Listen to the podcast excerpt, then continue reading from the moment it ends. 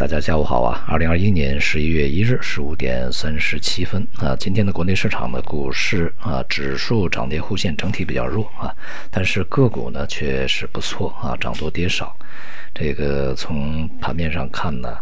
呃，一个是元宇宙啊，在今天是这个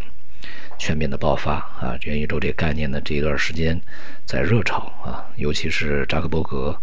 呃，将自己的公司这个。定位啊为一个元宇宙公司以后呢，这样一个概念就更加的火爆啊，预计这种炒作还会持续一段时间啊。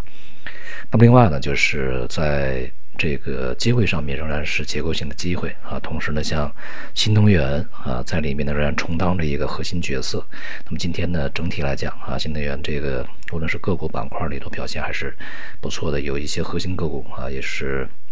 创出历史高位啊，那么同时呢，像国防军工啊，这个农业啊这些板块呢，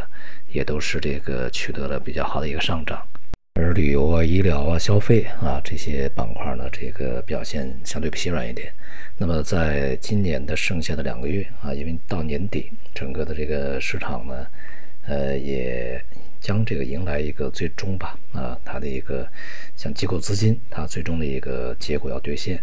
那么在最后这两个月里面呢，前面的这个配置呢，不管是怎么配的啊，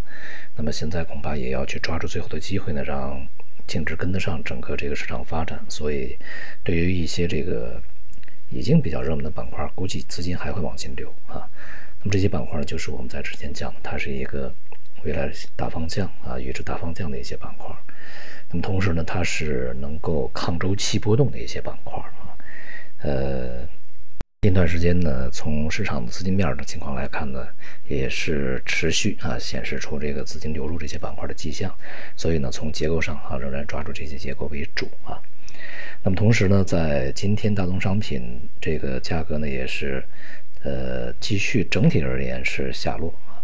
发改委呢在这段时间呃针对一些领域的整治呢已经开始见到效果，比如说煤炭，那么今天这个动力煤呢再度的跌停啊。呃，距它的高点呢已经下跌了超过百分之五十，同时像其他的一些煤炭板块哈，焦炭的等等也是如此。所以呢，从中国的角度来讲，并不是供应的呃能力不行啊，而是在这个过程中呢，当然有上游、中游啊，它的一个行业里面的一种这个利益追逐啊，所导致的一个价格扭曲，在里面起了非常大的作用啊。那么这也使得呢，在前几个月份，尤其是二季度以来呢。呃，整体的这个呃原材料能源这边的价格的压力是比较大啊，并且向中游来传递。那么最新公布的这个财新的 PMI 呢，制造业 PMI 显示是这个啊指数重新回到了五十以上啊，显示这个制造业开始这个呈现扩张状态，尤其是新订单啊，这个在国内的这个方面呢开始增加。这个与上周啊，就是周末啊。公布的官方的 PMI 呢，还是有一些差异。官方 PMI 呢是都是走软啊，而财新呢是这个呃略微扩张。财新呢更多的是一些中小企业啊，这是一个好消息啊。这个看这些数据呢是否能够稳定下去，因为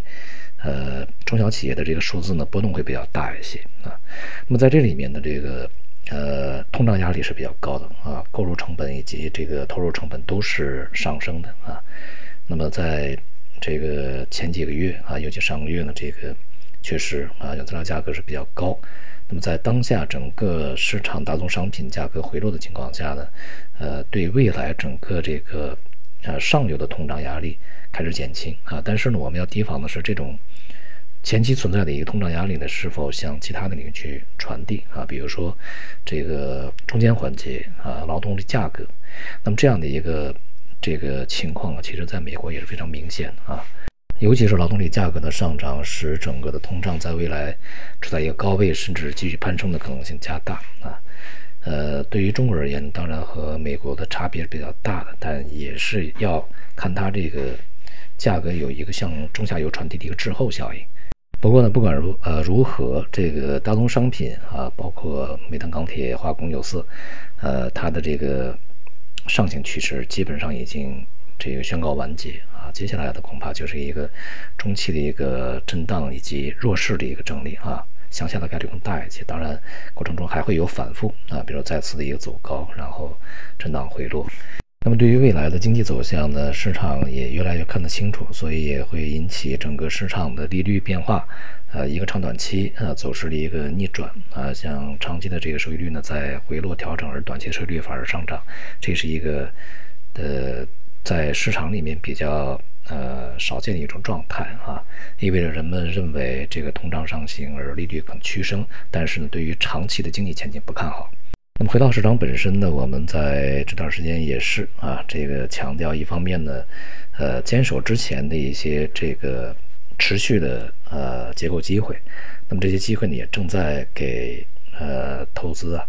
这个带来啊收益。那么同时呢，要发现一些新机会，比如说近段时间热炒的一些题材啊，无论它的前景啊是不是这个。很快就会到来啊！它未来哪些公司会在里面脱颖而出？但是呢，至少现在大家都在炒啊，全世界这个呃也比较火爆，几个大的公司，几个呃比较显眼的人物也在强调这样一个趋势，所以